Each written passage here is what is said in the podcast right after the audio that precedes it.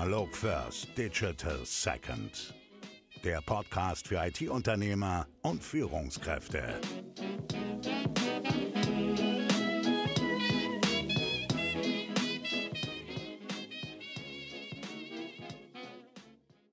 Herzlich willkommen zu einer neuen Folge Analog First, Digital Second.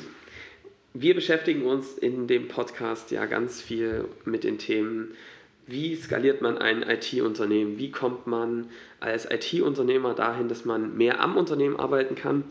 Und die beiden Themen zusammen äh, bringen ganz oft äh, den Gedanken einher, dass man sagt, na komm, wollen wir nicht mit unserem Unternehmen mehr ins Produktgeschäft, ja, Dinge wieder zu verkaufen, das ist doch äh, eine herrliche Sache, gerade wenn man im Projektgeschäft ist.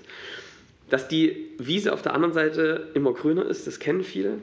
Und Deswegen wollen wir uns heute das Thema mal sehr, sehr genau angucken und dafür haben wir jemanden mitgebracht, den wir schon länger kennen, Stefan Urberger vom Softwareparadies. Hallo Stefan. Hallo. Stefan, wir kennen uns schon eine Weile und du bist mit deinem Unternehmen voll im Produktgeschäft, ähm, im B2B. Ja. Bevor wir jetzt da thematisch einsteigen, ähm, sag da einfach mal was dazu. Wer bist du, wo kommst du her und wie wie ist das äh, Softwareparadies entstanden? Das Softwareparadies ist tatsächlich entstanden durch meinen Kompagnon, mhm. der ursprünglich aus einer sagen wir mal, Familie kommt, die mit Bau zu tun hatte, schon sehr, sehr lange. Und der hat sich irgendwann überlegt gehabt, deswegen der Name Softwareparadies, einen Spezialsoftwarehandel zu machen für bestimmte Themen eben. Und da war Bau eben eines davon. Der hat dann praktisch einen Menschen kennengelernt, der zufälligerweise mit mir verwandt ist, nämlich mein Senior, der im Jahr 1983 die Idee hatte, als Bauunternehmer, dass es irgendwie einfacher gehen müsste. Das Problem war praktisch, CAD-Systeme waren komplex und mächtig mhm. und er wollte eine total einfache Lösung haben, wo er innerhalb von einer Stunde ein Haus planen, präsentieren und kalkulieren kann. Ja. Das war die Grundidee von VW2000, tatsächlich schon zurück auf die 80er Jahre. Und das hat er versucht zu realisieren. So, ist dann zu verschiedenen Leuten hingegangen, hat mit denen gesprochen, gesagt, Mensch, wie ist denn das, könnt ihr das machen? Und das Ergebnis waren teilweise viele hunderttausend D-Mark und irgendwie, ja vielleicht, und in drei Jahren. Und das war alles nicht genug. Und dann wollte er halt das schnell machen, hat seinen Cousin, der Informatiker war, sich geschnappt. Die haben gemeinsam eine Lösung gebastelt. Und wie der Zufall so wollte, hatten sie irgendwann kein Bauunternehmen mehr, sondern ein Softwareunternehmen, weil die mhm. Lösung gut funktioniert hat, hat recht schön skaliert. Dann gab es halt mehrere Projekte, das war die Grundgeschichte. Und irgendwann kam der Holger Schönemann aus Dresden äh, nach Niederbayern, wo ich ursprünglich auch herkomme, hat mit einem Senior gesprochen gehabt, der hat gesagt, du, wie ist denn das? Ähm, wollen wir das vielleicht ein bisschen größer vertreiben? Dann haben die das gemeinsam gemacht. Und irgendwann haben sie die Rollen getauscht. So, mhm. Der Hersteller wurde dann praktisch zum Vertreiber, der Holger Schönemann hat das Ganze begonnen.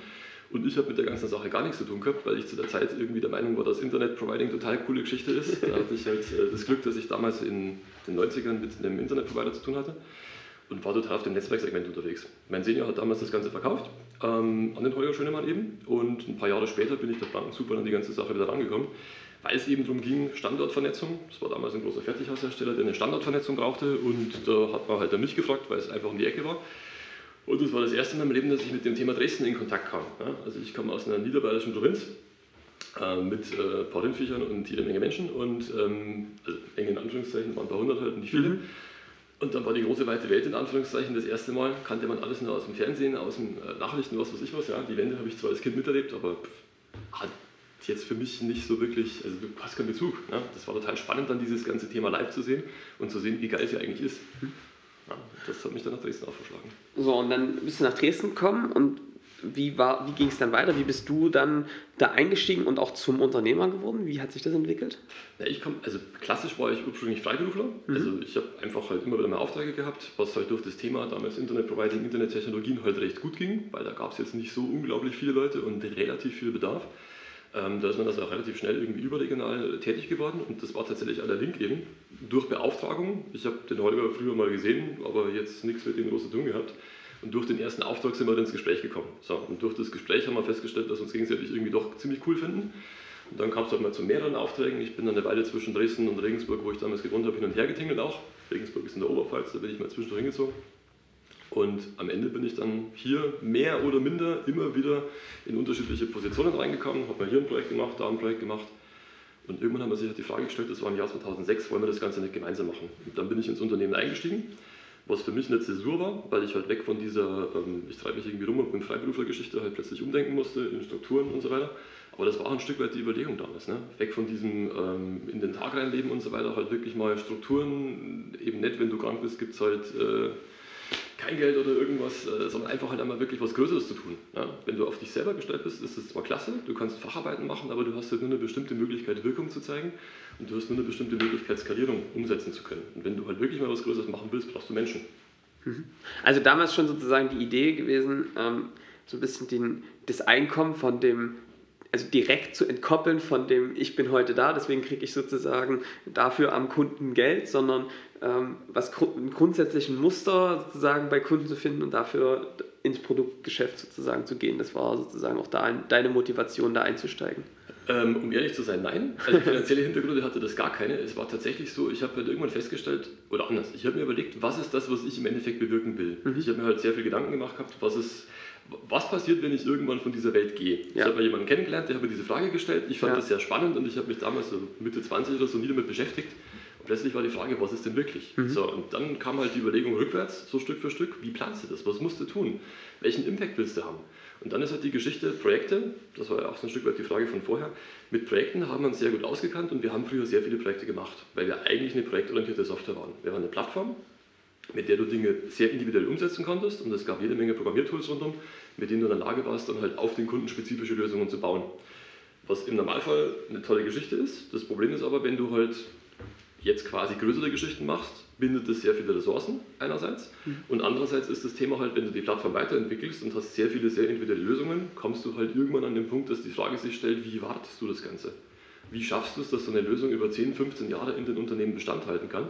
Und zum damaligen Zeitpunkt waren verschiedene Sachen auch noch nicht so schnelllebig. Das heißt, man hat sich ja wirklich überlegen müssen, wie kriegst du diese Investition, die eben da ist, halt wirklich langfristig refinanziert. Als Unternehmen, das das Ganze kauft natürlich. Mhm. Und da musst du eine Antwort finden. So, und unsere Antwort war damals tatsächlich halt aus diesem reinen projektspezifischen Thema, eben zu sagen, was sind unsere Kernkompetenzen und das dann praktisch gezielt in ein Produkt umzugießen. Mhm. So, was sich erstmal einfach anhört, aber dann durchaus ein längerer Transitionsprozess war inklusive diversen Irrungen und Wirrungen und ähm, ich sage mal viel Gespräche mit Kunden, selbstverständlich, ja. zu identifizieren, welchen Kunden können wir wirklich eine gute Lief äh, Lösung bieten und an welchen Stellen müssen wir einfach schlicht und ergreifend ehrlich sagen, du, ähm, super Idee und wir sind echt nicht die Richtigen. Ja. ja also das ist, glaube ich, das, Genau, da, da will ich gleich nochmal mit dir drüber sprechen. Ich glaube, das ist so eine der, der, der größten Learnings. Du hast gerade schon das Stichwort Kunden gesagt. Äh, ein gutes Produkt funktioniert nur mit Kunden, ja. Es gibt auch welche, die funktionieren nicht und weil genau das eben fehlt. Aber beschreibt doch mal ganz kurz, was habt ihr, wer sind eure Kunden ähm, und welches Problem löst ihr bei den Kunden mit eurem Produkt? Unsere Kunden sind klassische Bauunternehmen. Mhm. Das heißt also, ähm, du hast den Rohbauer, du hast den Fertighausbauer, du hast die Zimmerei um die Ecke beispielsweise, du hast den Massivbauer. Die haben üblicherweise halt mittelständische Strukturen. Das heißt, sie redet jetzt nicht vom 10.000 Leute Konzern, sondern halt irgendwie von 20, 30, 40 Mann aus die Ecke. Ähm, oder halt einmal ein Unternehmen mit ein paar hundert Mann beispielsweise.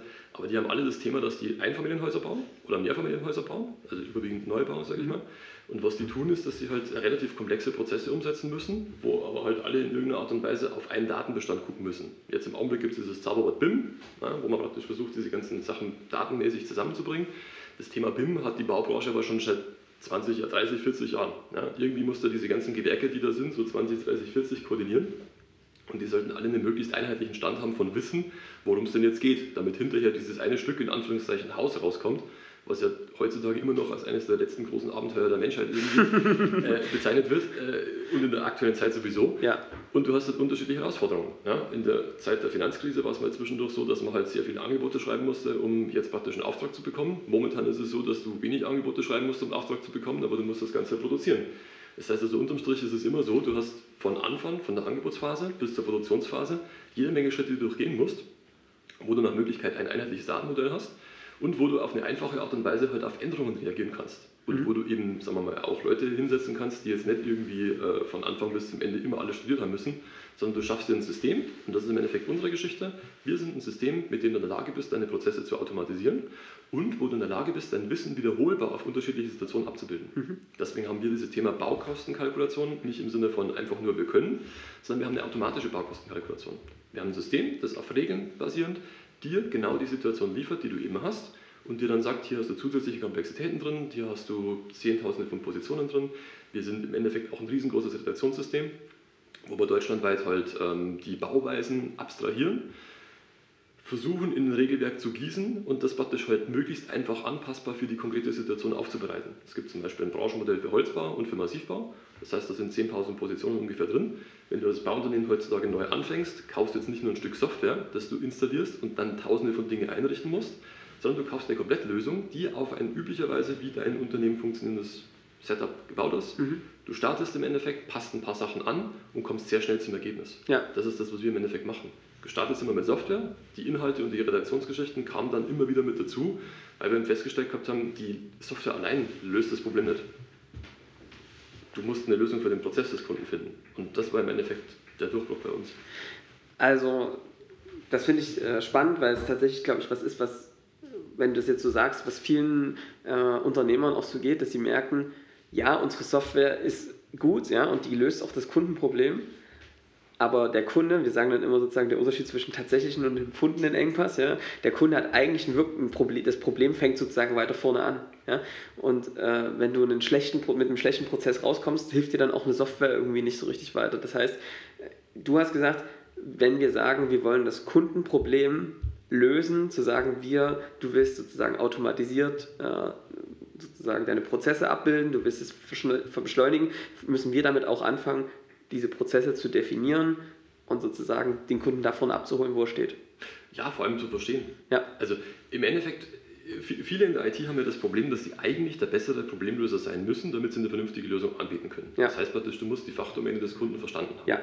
Und das bedeutet, dass du dich sehr intensiv damit beschäftigst. Und wenn du jetzt ein Produkt entwickeln willst, musst du halt mit vielen Leuten sprechen mhm. und halt Gruppen identifizieren, die groß genug sind, dass sie das Ganze tragfähig machen. Ja. Und halt auch gucken, dass du eine homogene Menge findest, die in irgendeiner Art und Weise gleichgeartete Probleme hast. Wenn das da, also was ich zum Beispiel jetzt aus der Praxis kenne, ist, dass viele Unternehmen halt irgendwie sagen, IT-mäßig jetzt, ich habe einen Kunden, den finde ich total klasse, mit dem mache ich unglaublich viel.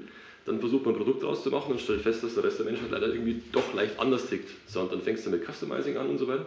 Und die Frage ist halt, wie kannst du das abstrahieren? Ja. Also, genau, das ist, äh, das, also sehe ich ganz genauso. Das heißt, du musst irgendwie es schaffen, eine, eine, Menge zu finden an Kunden, wo du das gleiche Muster, gleiche Problem wiederfindest ja. und dann mit denen gemeinsam mit einer Menge anzufangen, auf das Muster eine Lösung zu entwickeln, die all denen hilft, auch wenn sie da individuell ein paar Feinheiten daran haben, ähm, da eine generelle Lösung zu entwickeln. Gehen wir doch mal auf diesen Kundenbedarf, weil ich glaube und wir merken es auch, das ist am Ende der entscheidende Faktor. Also mhm. wir haben zum Beispiel die These, dass es gar nicht so sehr auf die auf die ähm, Innovation am Ende sozusagen, dass das nicht am Anfang das Wichtigste ist und was jetzt Hochglanzdesign und irgendwie die, das neueste, der neueste Scheiß ist, sondern das, was eigentlich das Wichtige ist, am Anfang eine große äh, persönliche Nähe zu deinem Kunden zu haben, um zu verstehen, wie er ist. Und das Zweite ist eigentlich das Geniale oft, triffst du den wirklichen tatsächlichen Kundenbedarf. Und das muss dann auch nicht die Hochglanztechnologie sein. Meine Frage ist daher, wie kriegst du denn den Kundenbedarf? Habt ihr den Kundenbedarf damals ermittelt und wie machst du das heute? Also wie bleibst du auch dran, wenn sich da Kundenbedarfe ändern? Wie wir es damals gemacht haben, war, wir kommen ja ursprünglich aus dem Projektgeschäft. Mhm. Das heißt, also wir waren dort sehr nah an den Kunden dran ja. und wir haben eben dann festgestellt, mit zunehmender Anzahl von Projekten, dass es eben Gemeinsamkeiten gibt. Das war mal das eine. Das heißt aber, dass praktisch auch die Unternehmer selber, also der Holger und ich damals, unglaublich viel Facharbeit gemacht haben. Das heißt, wir haben uns selber mit den Kunden beschäftigt. Mhm. Wir haben mit denen gesprochen, wir haben uns mit denen hingesetzt, wir waren mit denen teilweise Nächte am äh, Arbeiten in den Projekten, haben ihre Inhalte aufbereitet, haben versucht zu verstehen, wie kalkulieren denn die, warum kalkulieren die so, ja, warum machen die das so und nicht anders. Also explizit haben wir gefragt gehabt, ähm, warum ist das so, ja. warum ist das andere böse. Ja, das hilft natürlich auch sehr gut zu verstehen. Und was wären jetzt zum Beispiel die wichtigsten Geschichten, wo euer Unternehmen steht, wenn ihr das nicht habt und wo sagt dann, naja, das können wir jetzt automatisieren, diese schöne 80-20-Regel vom Prinzip her. Ne? Ja. Ähm, bloß umgekehrt, wo du halt sagst, äh, mit 20% schaffst du 80% des, äh, was wichtig ist und die restlichen 20 machen dann mehr 80%. Also halt wirklich zu gucken, dass du so ein MVP, den Begriff gab es mhm. damals sicherlich auch, aber den kannte keiner, ähm, dass du das hinbekommst und auf Basis von dem dann praktisch die restlichen Geschichten machst. Ja. Und da haben wir teilweise um 3 Uhr früh mit den Leuten noch gesessen und irgendwie eingetippt, weil du hattest einen Termin, wo du fertig sein wolltest und das hast du dann irgendwie gemacht.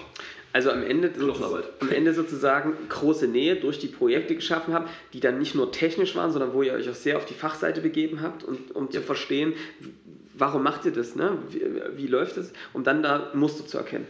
Ja, also auch wie ticken die Menschen. Mhm. Ne? Weil es gibt zum Beispiel die, es gibt verschiedene Unternehmertypen, die gibt es aber überall. Ne? Aber du hast zum Beispiel den stark prozessfixierten Menschen, der halt sagt, ich will einen perfekt organisierten Prozess haben. Du hast jemanden, der praktisch sein Unternehmen halt über, sagen wir mal, menschliche ähm, Brillanz oder Strahlkraft regelt und irgendwie organisiert sich das dann schon. Die hast du halt im Endeffekt auch. Ne? Mhm. Und da musst du halt was finden, was für alle funktioniert. Die musst du halt abholen. Ja. Und diese, diese, unterschiedlichen Personen oder Personas, würde man es heutzutage mhm. nennen, halt zu identifizieren, da hilft es halt, dass du mit Menschen redest. Mhm. Also dieses einfach irgendwann stille Kamera einsetzen und irgendwie überlegen, wie könnten denn die das sehen, ist wenig hilfreich. Für uns war es damals unglaublich wichtig zu sehen, wie ticken denn die Menschen wirklich. Ja. So, und bei uns war es halt auch bundesweit. Das heißt, du hast dort einfach andere Ansprachen, wenn du jetzt im hohen Norden bist, ob du jetzt in Bayern bist, ob du in Baden-Württemberg bist. Ähm, da musst du mit den Leuten halt reden, musst du halt rausfinden, was meinen denn die, wenn die X sagen. Ist X überall das gleiche oder könnte X auch irgendwas anderes sein? Mhm. Ja? Also das, das, was ich jetzt rausziehe, ist, ähm, geh raus, sprich mit vielen Kunden. Einer ist zu wenig, zwei sind zu wenig. Ja, das musst, du brauchst wirklich eine Menge. Und finde raus, was treibt die Menschen wirklich dahinter um? Ja, also ja. was sind die wirklichen Bedürfnisse, die dahinter stehen, wenn sie sowas sagen, um dann ein Muster zu erkennen, darauf eine Lösung zu entwickeln. Richtig, genau. Und das hat in mehreren Teilschritten. Und vor allen Dingen das Thema Kommunikation vergessen. Mhm. Ja, also ich sage mal, viele von uns sind technisch unglaublich hochgerüstet, ja. ähm, haben sich aber kommunikativ gar nicht weitergebildet. Ja. Und ich glaube, das ist eine unglaublich wichtige Geschichte, weil in unserem Prozess haben wir auch festgestellt, das Problem ist häufig nicht die Technik. Das Problem ist, dass du einfach nicht den Punkt findest, an dem es wirklich geht. So, und das liegt jetzt nicht an dem anderen, sondern es liegt an dir selber, weil da vielleicht halt noch eine Ecke fehlt oder du an bestimmten Stellen nicht aufmerksam genug warst. Mhm. So, und wie kannst du die persönliche Aufmerksamkeit steigern oder halt die Wahrnehmungsfähigkeit, indem du dich konsequent in den Bereichen weiterbildest. Ja. Und da gibt es eine ganze Menge Möglichkeiten, die du machen kannst und das hilft unglaublich. So, das haben wir halt gemacht. Also entweder bist du sozusagen selbst Teil der Zielgruppe, für die du ein Produkt baust. Ja, das erlebt man ja häufig auch. Ne? Da ist so ein Arzt irgendwie, der sagt, Mensch, ich kann es nicht mehr sehen, dieses IT-System ist ja furchtbar hier und der dann ein eigenes Unternehmen dafür gründet und ne, das ist ja auch so eine ähnliche Story, wie ihr es genau. sozusagen genau. auch erlebt habt. Also selbst als Teil der Zielgruppe, weil dann hast du ja immer einen Referenzpunkt, musst du trotzdem andere suchen, ne, damit ja. du nicht irgendeinen Bias drin hast. Oder wenn du es nicht machst, musst du halt einfach so eine Nähe zu deinen Kunden haben, dass du quasi irgendwann so denkst, fühlst, schmeckst, riechst wie deine Kunden mhm. und sozusagen genau dich so verhältst, weil dann kannst du wirklich für die auch gute Produkte bauen. Na klar, vor allem du kannst ja Fragen beantworten. Mhm. Ja? Also bei uns ist es zum Beispiel so, es gibt halt Massivbauer, ja. die machen halt Stein auf Stein und machen viel auf der Baustelle. Und dann gibt es die Holzbauer, die halt eine industrielle Produktion haben. Das sind völlig unterschiedliche Geschichten, obwohl die theoretisch beide Bau sind. Wenn du jetzt also die Abstraktionsebene Bau nimmst und irgendwie guckst, ja, die bauen alle Häuser. Aber sie kommen mit sehr unterschiedlichen Arten und Weisen zum Ergebnis.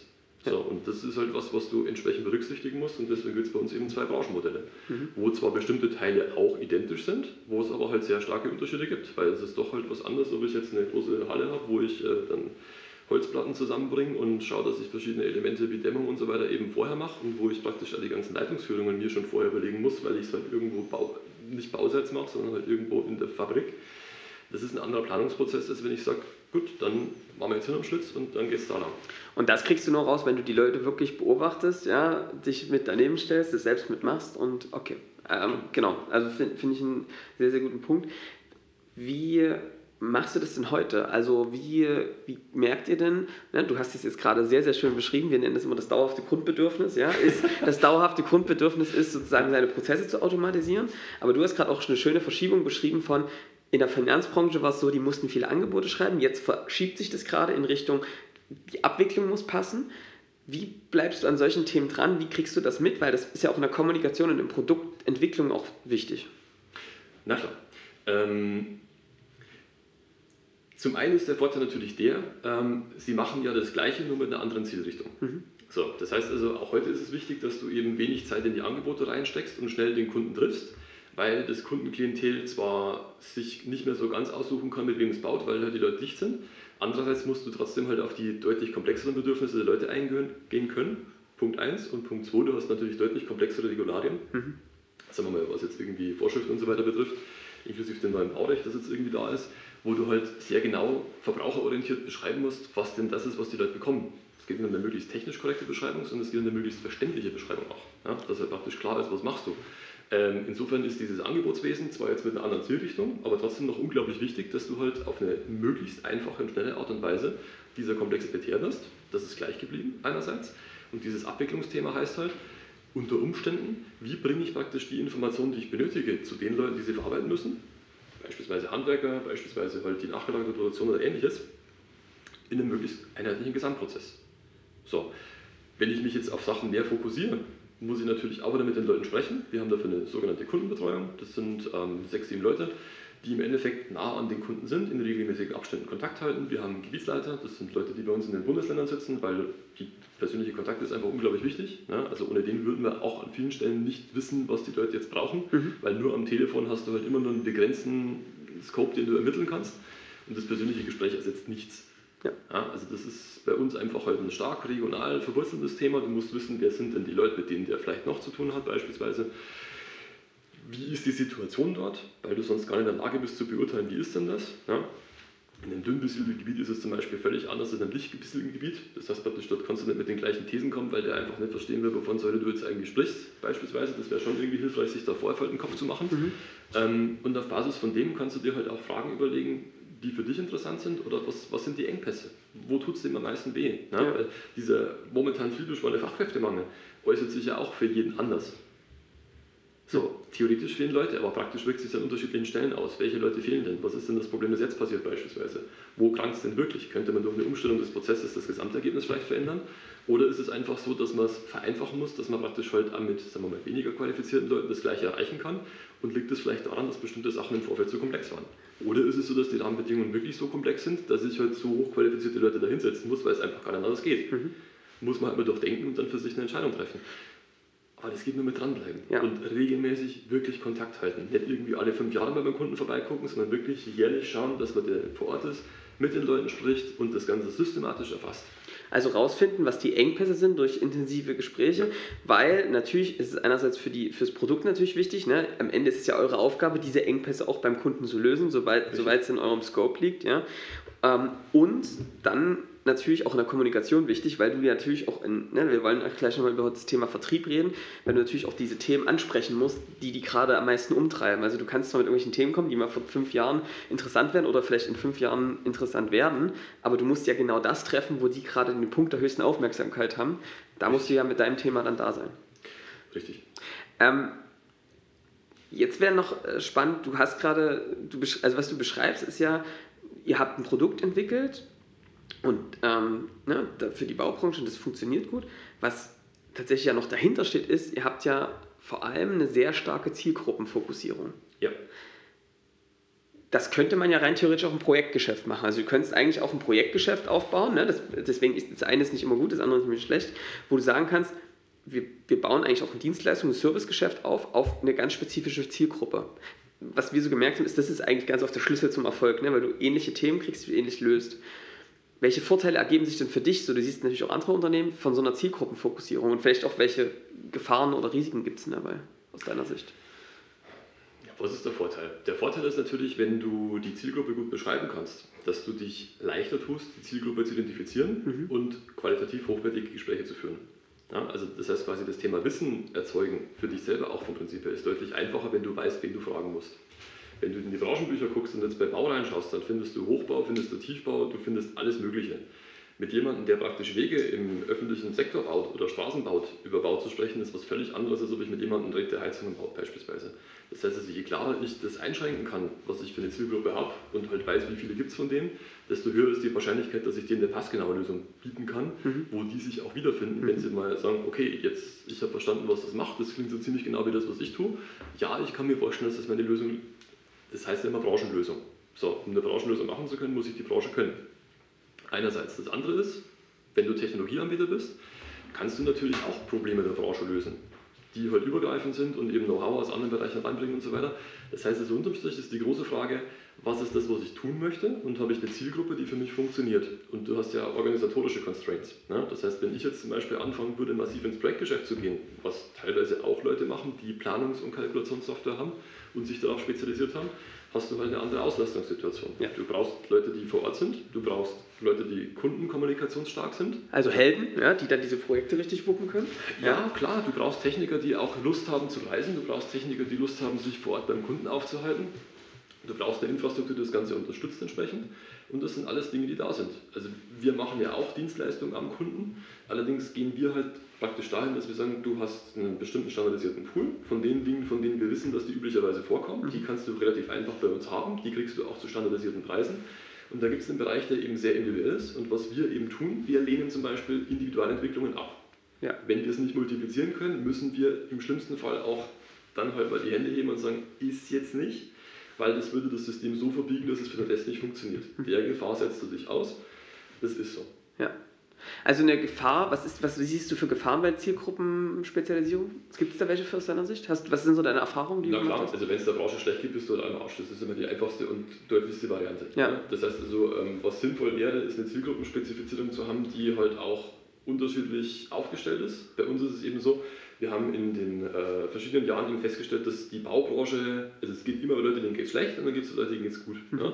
Wir haben äh, auch unterschiedliche äh, Zielgruppenaspekte gemacht beispielsweise. Also es gibt Leute, die glauben, dass VI eine grafische Mengenermittlung ist. Für die anderen ist es ein Visualisierungssystem und für die nächsten ist es im Endeffekt eine Prozessautomatisierungssystem. Ja. Und genau für die ist das Ganze entsprechend aufbereitet, weil jeder hat, obwohl er einen Anteil aus der ganzen Sache macht, wieder unterschiedliche Betrachtungsweisen. Und solange du in der Lage bist, praktisch das, was du tust, auf unterschiedliche Bereiche nicht zu münzen, aber praktisch halt anzuwenden, kriegst du praktisch eine höhere Risikoausfallsicherheit hin. Mhm. Bedeutet aber halt auch wieder zu gucken, gibt es praktisch halt Dinge, die du abstrahieren kannst, dass der Baustoffhändler sagt, finde ich geil, ja, kann ich jetzt Materialpakete machen, war mal eine Weile, als diese ganze energetische Sanierung kam. Ja, und die Leute irgendwie gesagt haben, hm, dann saniere ich ein paar Sachen irgendwie zu Hause, war der Baustoffhandel plötzlich sehr interessiert, weil Materialpakete, du kannst auf eine einfache Art und Weise schnell ein Haus planen, haust deine Materialpakete raus, verkaufst das Ding und los. Mhm. Also, das, also ich, ich, ich äh, finde es gut. Also das heißt, wenn du eine Zielgruppe hast, guck drauf, dass das sozusagen nicht so spitz ist, also dass es spitz ist, aber dass du nicht nur eine Branche vielleicht hast oder dass du das da zumindest so äh, spreizen kannst, dass du sagst, ähm, ich habe auch ein, diese Risikoausfallwahrscheinlichkeit sozusagen ja, reduzieren wir.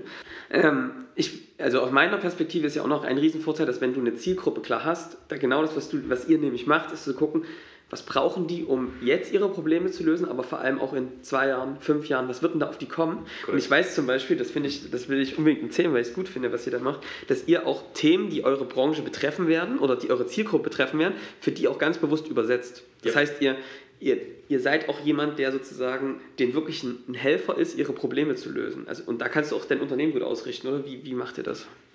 Naja, also das konkrete Beispiel wäre das neue Baurecht, das mhm. jetzt irgendwie Anfang des Jahres äh, live gegangen ist. Wir haben letztes Jahr viele hundert Menschen äh, in sem kostenfreie Seminare gehabt, die wir auch vor Ort gemacht haben, um halt zu übersetzen, was bedeutet das für die Firmen. Weil wir festgestellt haben, zum einen müssen die massiv anders kalkulieren als in der Vergangenheit, ja.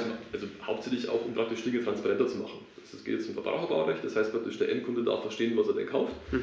Ähm, und da macht es natürlich Sinn, das entsprechend auch aufzubereiten. Und das bedeutet, dass der Aufwand reingesteckt werden muss. So, und wenn du jetzt bestimmte rechtliche Rahmenbedingungen einfach halt nur mal so trocken liest, ähm, kenne ich jetzt aus eigenem Erfahrung, denkt man sich, naja, was heißt das jetzt konkret? Also, ja, ich soll jetzt XY berücksichtigen. Okay, wie mache ich es? So, und dann haben wir eins gemacht, wir haben uns die führenden Baurechtsanwälte in dem Bereich geschnappt und uns halt mit Know-how-Trägern zusammengesetzt und halt überlegt, wie kann man das praktisch umsetzen? Was bedeutet das jetzt im täglichen Tun? Was müssen wir am Produktzuschnitt ändern? Und welches Wissen dürfen wir unseren Kunden vermitteln? Da kam dann auch ein konkretes Produkt zum Beispiel raus, die sogenannte VE-Vertragscloud, wo du in der Lage bist, dass du halt Urkalkulationen, also praktisch den Stand, mit dem du kalkuliert hast, den kannst du hinterlegen. Das ist im Endeffekt anwaltlich abgesichert, dass du praktisch halt sagst, also ich zahle einen Betrag X im Monat mhm. habe halt die Variante, dass ich nicht jedes Mal zum Notar muss oder sonstiges, wenn ich das möchte, sondern ich habe einen Dienst, die regeln das für mich und lösen das. Das war eine konkrete Geschichte, die aus ja. der ganzen Nummer rauskam. Plus eben, dass wir in der Lage waren, den Leuten auch aktiv zu helfen bei der Umsetzung der Kalkulation. Ja? Oder halt auch die Kapazitäten zu planen. Weil ich sage mal, wenn so eine Welle ist, wo du sagst, du hast jetzt irgendwie ein paar tausend Kunden und plötzlich wollen alle gleichzeitig ihre Kalkulation ändern, ja, das kann interessant werden. Mhm. Das heißt, dass es macht Sinn, den Prozess zu planen und halt quasi den Leuten auch Vorlauf zu geben, weil wenn jetzt jeder im Januar um die Ecke kommt, wird das irgendwie schwierig. Also, wir sind ja unter uns hier im Podcast, da können wir ja äh, reden. Das ist natürlich auch ein geniales Tool, um deinem Wissen, äh, um deinem, deinem Kunden sozusagen das Wissen zur Verfügung zu stellen, was sie gerade, ne, Punkt höchste Aufmerksamkeit, und dass du ihnen einen riesen Nutzen bringst und frühzeitig einsteigst. Also sie haben irgendwie ein Problembewusstsein, oh Gott, da kommt ein neues Baurecht ja. und du bist der, der ihnen dabei hilft, von Problembewusstsein ins Lösungsbewusstsein und dann irgendwann auch ins Anbieterbewusstsein zu kommen, zu sagen, guck mal, das haben wir geschafft, ich habe dir was gegeben, ne? mit dem kannst du es übrigens noch automatisieren. Also ja. ist ja auch clever, um sozusagen einen großen Kontakt zu halten und dann frühzeitig in diese Prozesse auch beim Kunden dann einzusteigen. Na klar, also ich sage mal, wenn du dich nicht bewegst, dann wirst du halt bewegt. Das Ja. ist das Problem. Ja. Oder wenn nicht, ähm, was dann noch ein größeres Problem ist. Das heißt, also unterm Strich musst du schon gucken, wie du die Themen spielst Mhm. und wie du die Leute halt motiviert bekommst, sich damit auch zu beschäftigen. Also speziell dieses Baurecht ist jetzt nicht unbedingt so ein Thema, wo du sagst, yay, Baurecht, damit beschäftigen wir uns jetzt mal heute. Ja, also das äh, passiert es den Leuten selten, dass sie sagen, hm, naja, lass uns mal Gesetzestexte schrubben. Das heißt also, das zu übersetzen und halt auch eine Sensibilität zu schaffen, war für uns wichtig. War für uns auch eine neue Erfahrung. Also wir kennen das jetzt aus anderen Bereichen. Wir haben halt mal das Thema Virtual Reality aufgenommen gehabt und uns überlegt, wie könnten unsere Kunden möglichst einfach VR-Technologie nutzen. Muss es die super komplexe Geschichte sein, wo die jede Menge installieren müssen? Oder muss es nicht eher eine Dreiklick-Geschichte sein, wo die aus der Software raus mit dem, was sie eh schon getan haben, praktisch über den Cloud-Dienst das direkt zum Kunden aufs Handy schießen können und der haut es in eine Google Cardboard-Brille rein, freut sich und guckt sich irgendwas in VR an. Ja. Das war es dann eher. Cool. So, und Ja. da war halt auch die Frage, muss ich da von Raum zu Raum gehen können oder reicht es, wenn ich springe, weil ich die Simulatorkrankheit im Sinne von mir wird kurz übel und ich finde das gerade alles total scheiße, verhindere. Mhm. Weil wir halt durch Tests rausgefunden haben, ähm, naja, erstens ist dieses VR-Thema durchaus eins, wenn du das erste Mal in deinem Leben, zwar wirklich das allererste Mal da reinguckst, hast du ein echtes Thema, weil du bewegst dich, ohne dich selber zu bewegen. Und dein Gehirn sagt, verdammte Scheiße, was passiert hier? ja, so, das führt bei Menschen zu unterschiedlichen Ergebnissen, unter anderem halt Übelkeit. So, Ja. und dann musst du dir halt überlegen, will ich als Bauunternehmen, das jetzt praktisch das geile Haus des Unternehmens das präsentiert, Ja. will ich, dass der Kunde sich denkt, scheiße, ist mir schlecht? Ja. Oder willst du, dass der sagt, wow, ist das geil? So, und wir waren der Meinung, dass Zweiteres vermutlich eher zutrifft. Mhm. So, und deswegen war die Frage, das Kundenerlebnis, unseres Kunden in dem Fall zu denken und zu durchstylen, war die bessere Variante, als zu gucken, wie kriegen wir jetzt eine technisch möglichst geile Lösung hin. Ja. Und da gibt es bessere Lösungen, technisch jetzt als unsere, aber unsere ist halt so simpel, dass sie ein Kundenbedürfnis befriedigt. Deswegen haben es auch viele hundert Leute gekauft und sind damit recht zufrieden. Ja. Also ihr seid da ja mega klar in der Nische positioniert. Äh, und da gibt es ja bei vielen Unternehmern, das wirst du auch kennen, die Angst, oh Gott, jetzt bin ich in so einer Nische positioniert. Was ist denn, wenn ich jetzt substituiert werde? Ja, also kommt irgendwie, kommt Nokia, ne? Auf einmal kommen Smartphones um die, um die Ecke und dann ging es zack nach unten. Ähm, Pferdekutschenhersteller ist immer so das Beispiel, ja. Pferdekutschenhersteller, dann kam die Eisenbahn und alle haben gesagt, oh Gott, das Höllengefährt ist viel zu schnell, ne? Und so richtige Abwehrhaltung. Wie siehst du das Thema? Also ist das für euch eine Angst, da in so einer Nische ersetzt zu werden und wie schützt ihr euch als Unternehmen dagegen? Meiner persönlichen Erfahrung nach, bin jetzt seit über 20 Jahren in der IT unterwegs. Vieles von dem, was ich früher lieb und teuer fand, gibt es halt heute nicht mehr. So, das heißt also, man kann davon ausgehen, dass immer wieder mal irgendwas weg ist. Dazu kann man auch mal selber zählen, das kann passieren. Und natürlich tut man alles, dass das nicht passiert. So, bin ich deswegen in permanenter Panik? Nö, bin ich nicht. Was ich allerdings bin, ist regelmäßig auf der Suche, was eben die Themen von morgen sein könnten einerseits und aber andererseits nicht zu vernachlässigen, was eben heute passiert. Weil wenn ich mich nur auf die Zukunft konzentriere und eben gucke, was könnte mich alles ersetzen, vergesse ich halt vielleicht ein Stück weit heute das zu tun, was die Leute wirklich brauchen und bin dann auch viel schneller weg. Das heißt also, unterm Strich hast du halt den Bereich Maintenance, du musst gucken, dass dein Produkt nach wie vor gut funktioniert, dass es auf mögliche technologische Änderungen reagiert einerseits, du musst auf der Liste haben, was deine Kunden wollen, im Kontakt bleiben und so weiter. Du musst vorausdenken, was eben Themen sind und du brauchst einen gewissen Anzahl, sagen wir mal, Überraschungspunkte, die du halt irgendwie reinschießt und mal Themen testest, um zu gucken, geht denn das? So, da haben wir eine Quote von alle paar Mal funktioniert und ein paar Mal denkst du halt, naja, das war eine super Idee und leider interessiert jetzt echt keine Sau. Das kann nicht auch passieren. So, ähm, und kann es passieren, dass uns irgendein Startup überflüssig macht? Ja, kann sein. Wobei wir ja praktisch, ähm, wie soll ich es formulieren, was uns ausmacht, ist, dass wir über viele, viele Jahre hinweg Wissen aggregiert und gesammelt haben. Das heißt praktisch, technologisch kann es uns durchaus passieren, dass jemand vielleicht eine bessere Lösung bringt. Was wir aber machen können immer noch, ist, dass wir halt punkten über die inhaltliche Komponente. Wir sind in der Lage, die Prozesse bestmöglich zu tun. Weil, wie eingangs erwähnt, die technologische Lösung allein ist es nicht. Es ist zu verstehen, was du tust. Und das über viele tausend Kalkulationsprojekte, Planungsprojekte und Dienstleistungsgeschichten, die wir gemacht haben, kriegst du halt nicht mal so eben mit einer reinen Technologie hin. Ja. So, also da ist eher die Frage, wie kann ich mich als System so offen halten, dass ich solche Leute bestmöglichst integriere, wenn es dort was gibt, was wirklich spannend ist. Wie kann ich die Kooperation finden? Wie kann ich eine gemeinsame Marktaufbereitung dann bauen? Und ich glaube sowieso, dass für die Zukunft es eben so ist, dass du dein eigenes Lösungsspektrum hast, aber halt durch dieses ganze Digitalisierungsthema halt auch viel links und rechts aufnehmen musst. Und du kannst nicht alles besetzen. Das heißt, du musst dir über Partner-Ökosysteme Gedanken machen. Und zwar halt Lösungspartner, das heißt, was sich sinnvoll ergänzt, wo das Geschäftsmodell zusammenpasst, wo du dich gegenseitig nicht kannibalisierst und wo du aber praktisch halt in der Qualität, die der Kunde erwartet, in der Lage bist, halt auch Umsetzungen zu machen. Weil mir bringt es nichts, wenn ich jetzt auf dem Papier zwei Produkte kombiniere, die vielleicht gut ausschauen, aber die andere Bude ist nicht in der Lage, das umzusetzen. Dann habe ich nichts gelernt. Mhm. Weil der Kunde will eine Lösung.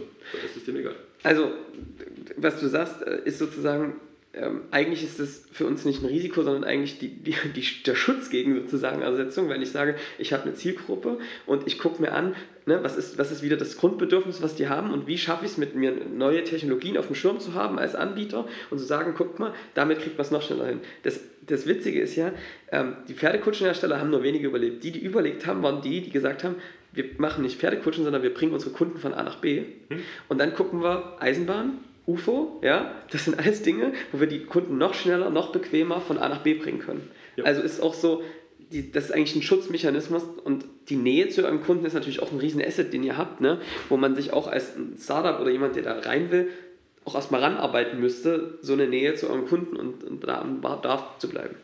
Naja, du musst halt vor allem das Produktportfolio im Blick halten. Ja. Also es gibt halt einfach Sachen, die sich im Laufe der Zeit überholt haben und dann musst du dir überlegen, stecke ich da noch Energie rein? Mhm. Ähm, mache ich jetzt irgendjemand den Prozess kaputt oder bin ich in der Lage, halt die eigenen Sachen auch zu ersetzen durch andere Lösungen oder Teillösungen?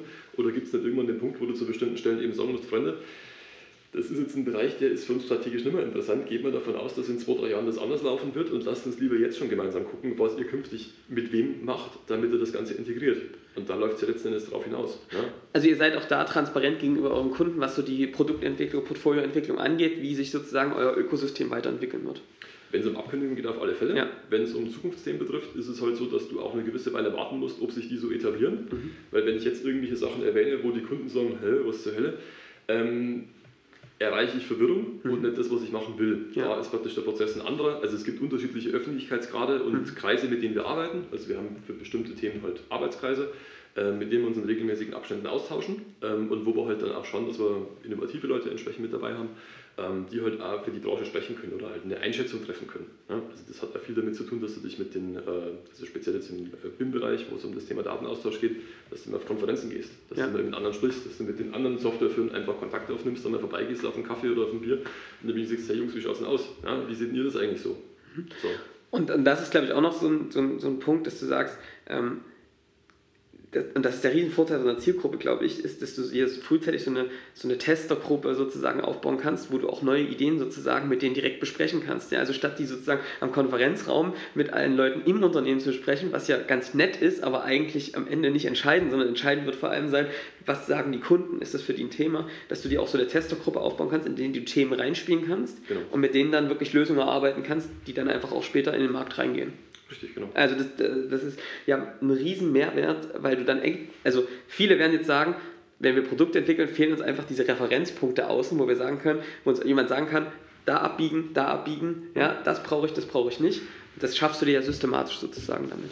Na klar, das ist eine Zeitfrage. Mhm. Also und es hat halt damit zu tun, dass du auch gezielt auf Leute zugehst. Ja. Also man darf halt nicht warten, dass dir das alles in den Schoß fällt und du musst dann irgendwo hingehen und sagen, hallo, da bin ich, wie schaut es denn aus, Volta? Mhm. So, und da hörst du vielleicht zehnmal irgendwie eine blaue äh, Nase, Auge, was weiß ich was.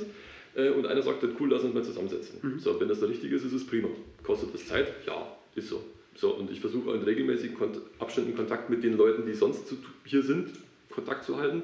Gehst mal auf Messen, guckst irgendwie, schaust dir die Stände an, quatsch mit denen mal, schaust, was machen die dann irgendwie ist es noch so, wie ich denke, dass das vor einem Jahr war, also auch in dem Ökosystem rundum, einfach mit den Leuten zu sprechen, also Teil der Branche zu sein. Ne? Also bei uns hieß es ja immer aus dem Bauunternehmen für die Bauwirtschaft oder so ähnlich und ähm, darum geht es ja letztendlich. Es geht nicht darum, jetzt einfach nur das Softwareunternehmen zu sein, das irgendwie versucht, dir was zu verticken, sondern ja. es geht darum, Teil des Ganzen zu sein.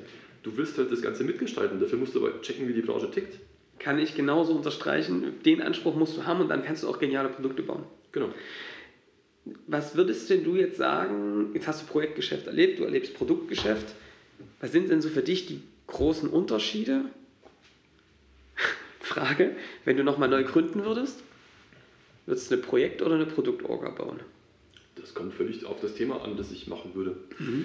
Ähm, erfahrungsgemäß ist es so, wenn du jetzt ein Thema hast, das komplett neu ist, dann hast du mit Produktgeschäft unter Umständen ein Thema, weil es noch nicht genügend Leute gibt, die verstanden haben, dass es ein Thema ist. Mhm. Punkt 1.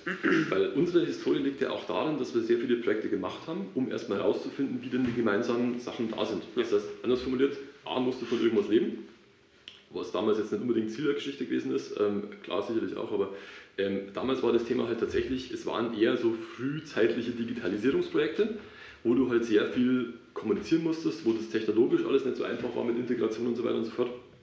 Das heißt, da war der Aufwand einfach höher. So. Ja. Und dann hast du halt nach einer ganzen Weile festgestellt gehabt, wenn ich jetzt XY anders mache, könnte ich das automatisieren. Weil ich das bei jedem Kunden mache, dann zahlt der das in Anführungszeichen, mir geht es eigentlich auf den Keks, weil es langweilig ist. Und das ist was, was du halt irgendwie automatisieren, standardisieren kannst. Und das kommt eben damit. Mhm. Andererseits kannst du halt irgendwie sagen, es gibt jetzt ein Feld, wo relativ klar ist, um was es geht, da kannst du reingehen, dann kannst du ein Produkt machen. Dann kannst du von Anfang an sagen, dass es im Endeffekt ist. Und dann kannst du skalieren. Aber das hängt, also ich glaube, das hängt sehr stark von dem Thema ab, das du machst. Du kannst nicht aus einem Produkt machen und du kannst nicht aus einem Projekt machen. Weil die Frage ist natürlich auch, was ist der Markt bereit zu bezahlen? Mhm. Ja, also wenn ich jetzt irgendwie sage, okay, ich habe hier was, wo ich zehn Tage brauche, um es eingerichtet zu bekommen und die Leute können sich genau einen Tag leisten, dann habe ich unter Umständen irgendwas fürchterlich im Targeting falsch gemacht. Ja. Und also eigentlich ist das ja auch eine gute Botschaft ne, für alle die, die gerade massiv im Projektgeschäft sind und merken, boah, ich, wir wollen das irgendwie mal ein bisschen standardisieren, wir wollen mehr skalieren zum Beispiel. Auch zu sagen, ist eigentlich ganz gut, manchmal auch bei neuen Themen mit Projekten zu starten. Also wir machen das zum Beispiel genauso. Also wir gehen, wenn Themen neu kommen, werden die ersten fünf, sechs Dinge, um da so zu lernen in so einem Bereich, sind immer Projekte individuell. Und wenn du dann merkst, es gibt ein Muster, dann kannst du da wirklich anfangen. Es ist dann sogar eher gefährlich zu sagen, wir machen jetzt hier direkt ein Produkt, ja, 100% Lösung. Und dann merkst du mittendrin, oh, die Welt sieht halt doch ein bisschen anders aus, als wir uns das auch mit dem Kunden anfangs vorgestellt haben ja, so ein iterativer Prozess macht auf alle Fälle Sinn mhm. und halt so ein gemeinsames Verständnis, Wissen zu schaffen, macht auch Sinn. Ja. Zwei Personen. Ja. Also insofern, ich bin, ähm, ich merke es im Augenblick so ein Stück weit, dass durch dieses ganze Digitalisierungsthema, dieses rein standardisierte auch wieder ein Stück mehr Richtung individuelle Dienstleistung geht. Mhm. Das ist etwas, was die nächsten Jahre passieren wird, zwingend. Das hat aber was, also speziell jetzt in der Branche, in der wir unterwegs sind, hat es was damit zu tun, dass halt ähm, Leute in Rente gehen, einerseits, ja. dass die IT eine größere Rolle spielt, mhm. dass man halt versucht, in dem Rahmen von diesen Nachfolgeprozessen auch dann halt äh, unternehmensweite Datenflüsse zu optimieren und damit hast du plötzlich ganz andere Anforderungen. Das heißt also, du musst tiefer rein, weil du halt wieder wesentlich mehr in diese ganzen Randbereiche reingehen musst. Und wenn halt jemand sagt, ich will jetzt aber alles, was links und rechts ist, auch noch entsprechend anpacken, ist die Situation eine andere, als wenn jemand sagt, ich will hier jetzt Planung, Präsentation, Kalkulation machen, sondern musst du halt irgendwie gucken, was ist hier links und rechts noch. Ist das jetzt wirklich wichtig? Kann man das standardisieren? Kann man das einbinden? Ist das, was wir sagen müssen, nö, sind wir raus? Beschäftigen wir uns näher damit und so weiter? Das sind Themen, die musst du klären vom Prinzip. Und dann kann es dir halt passieren, dass du ein Stück weit mehr wieder Richtung Projekt gehen musst, um praktisch halt diese Sachen abzufackeln und wieder halt zu standardisieren so, und so weiter und so fort. Musst aber auf der Liste haben, dass das Port sagen wir mal, das Organisationsstrukturthema, mhm. das du hast, dafür vielleicht nicht unbedingt optimal geeignet ist und halt ausgebaut werden muss. Ja. Das heißt, du kannst also auch überlegen, darf ich die Organisation in Zukunft nochmal anpassen, um praktisch halt diesen Bereich zu stärken, was wir jetzt tatsächlich getan haben. Das ist gerade etwas, was bei uns passiert. Ähm, weil wir eben glauben, das wird ein paar Jahre ein Thema sein und du musst dir halt den Kopf machen, ist es in fünf Jahren immer noch ein Thema beispielsweise und was mache ich mit den Leuten, die ich dann habe? Weil dann hast du hervorragend ausgebildete Leute, die du natürlich gerne weiterhin nutzen würdest. Dann musst du halt schauen, dass du wieder Themen findest, die wieder gut funktionieren.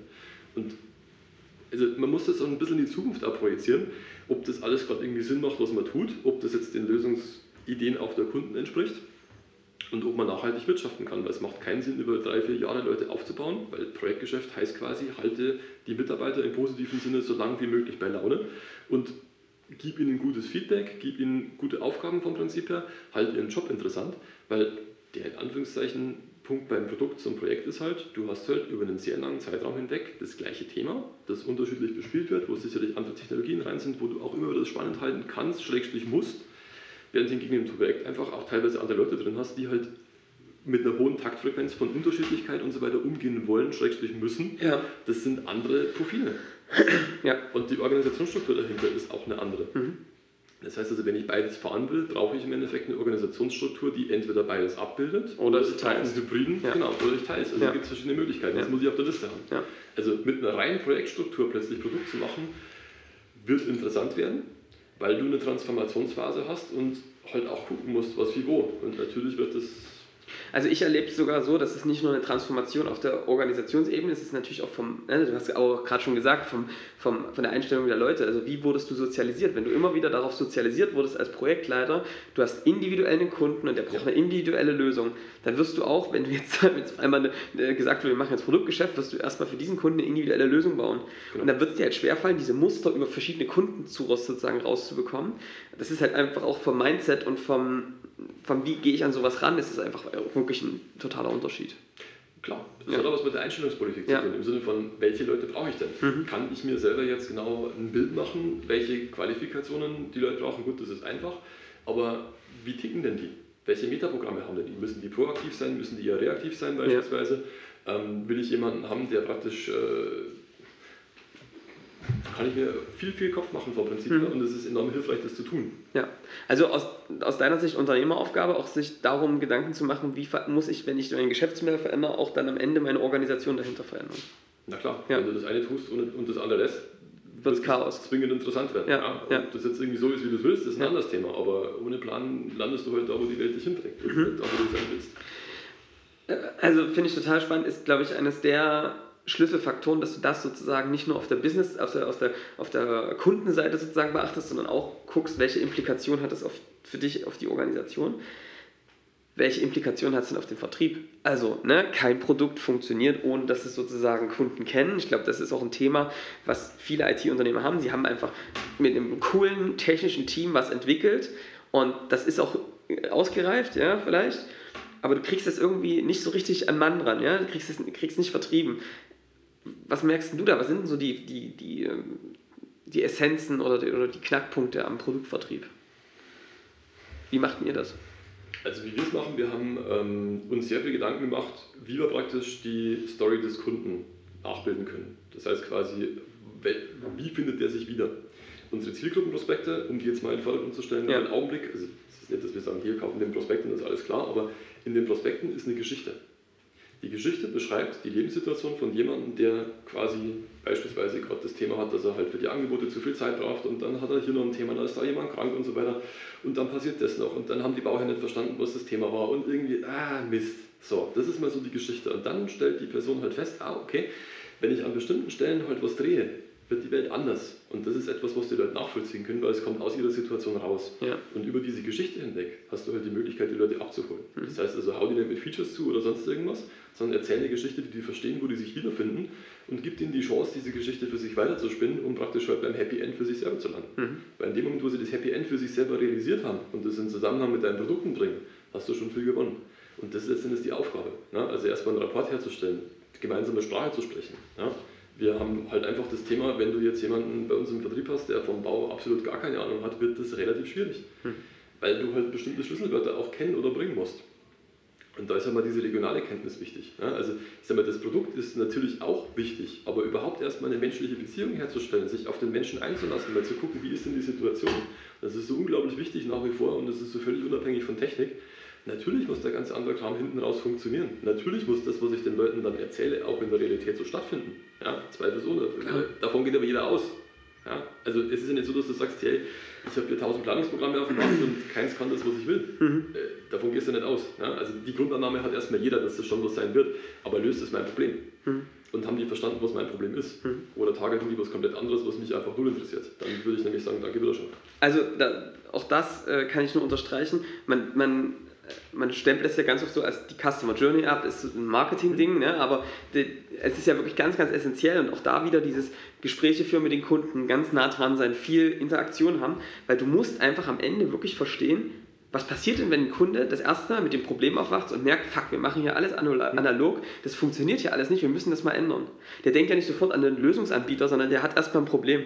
Ja. Und diese Reise musst du verstehen und dafür ist auch dieses, glaube ich, diese Interviews so wichtig. Das ist nicht nur ein Produktdesign-Aspekt, sondern auch ein, wie baue ich die Geschichte vorher, durch welche mentalen Stadien läuft er auch sozusagen durch und da musst du dann sozusagen da sein und das gut auf den Punkt treffen. Ja, da ist Kommunikation halt hilfreich. Ja. Ne? Also wir haben halt eine Struktur, wo wir in regelmäßigen Abständen halt auch uns mit den Leuten treffen, so physisch, mit denen über Sachen sprechen, das heißt dann die Vertriebstagung beispielsweise, wo man halt die Erfahrungen austauscht, wo man halt auch wirklich dann aus den unterschiedlichen Regionen die Feedbacks bekommt, wo man sich gemeinsam überlegt, wie man das jetzt weitermacht, wie man es weiterentwickelt, was dürfen wir tun und so weiter und so fort, ähm, an welchen Stellen haben wir vielleicht fortbildungsmäßig noch Potenziale und solche Dinge. Ähm, das gehört natürlich dazu. Ja? Also das, das hilft schon unglaublich. Ähm, also das heißt, wenn, wenn jetzt, das, das ist ja immer so, was wir sagen, so, da musst du irgendwann hinkommen, so eine verdichtete Beschreibung von deinem Kunden zu schaffen, dass du irgendwann sagen kannst, der steht vor dir, er hat noch nichts gesagt und du kannst ihm schon mal so die drei größten Probleme und die drei größten Wünsche sozusagen, die du einfach über das Muster erkannt hast, einfach mal nennen und er sagt, Herr Urberger, woher kennen Sie mich? Ja, dass du, weil dann weißt du, du bist irgendwie nah dran und, und, und verstehst, was die Branche irgendwie umtreibt. Und da arbeitet ihr sozusagen kontinuierlich dran, da dran zu bleiben, es besser zu verstehen. Na klar, weil ich sag mal, das kann ja drei Monate später komplett anders ja. sein. Also selbst der gleiche Kunde hat ja, ja zu unterschiedlichen Zeitpunkten unterschiedliche Probleme. Dem mhm. geht es ja genau wie uns. Mhm. Ja? Also das Thema, das mich heute umtreibt, muss nicht das gleiche sein, was mich in drei Monaten umtreibt. Also Stefan, äh, ich finde es ein äh, grandioses Beispiel, ähm, weil das viele Aspekte vereint, sowohl diese Zielgruppenausrichtung äh, als dann auch wirklich so ganz konsequent in der, in, der, in der Organisation und auch in Produkten sozusagen das darauf auszurichten. Ähm, würdest du äh, sozusagen diese, diese Zielgruppenspezialisierung ähm, als so eines der Schlüsselelemente dessen bezeichnen? Oder was war so für dich am Ende rückblickend, so, hat den Erfolg so ausgemacht von eurem Unternehmen? Was ich glaube, dass uns ähm, auszeichnet, ist, dass wir ein Interesse daran haben, dass die Leute, die die Software nutzen, auch was erreichen damit. Mhm. Also es geht uns nicht darum, dass wir jetzt einfach nur irgendwas in den Markt werfen, sondern wir wollen, dass damit gearbeitet wird. Mhm. Wir wollen, dass damit etwas gelöst wird. Ja. Das ist uns wichtig und ja. das ist, glaube ich, etwas, was uns unabhängig von irgendwelchen Methodiken und so weiter halt unterscheidet. Weil selbst wenn du in bestimmten Stellen vielleicht nicht optimal aufgestellt bist, ja, und auch wir haben da nach wie vor jede Menge Potenziale zu lernen und uns weiterzuentwickeln und sonstiges. Ähm, aber wenn die Kunden merken, dass du ein Interesse daran hast, dass es ihnen gut geht, dass es weitergeht und dass du dich darum kümmerst, dann kannst du eine ganze Menge machen. Mhm. Und das aber halt über Jahre hinweg zu etablieren, ist aufwendig und erfordert halt, dass du es wirklich ernst meinst. Mhm. Und dieses Ernstmeinen ist, glaube ich, so der Schlüssel, der für uns der relevante war, dass es uns eben nicht wurscht ist, ja. dass es uns wirklich wichtig ist und, und dass wir Spaß daran haben. Und da im Zweifel die extra Runde zu drehen. Genau. Einfach zu sagen, ne, das hat auch was mit Vertrauen zu tun. Also du hast uns vertraut, weil du viel Geld dafür ausgegeben hast, ja? ja.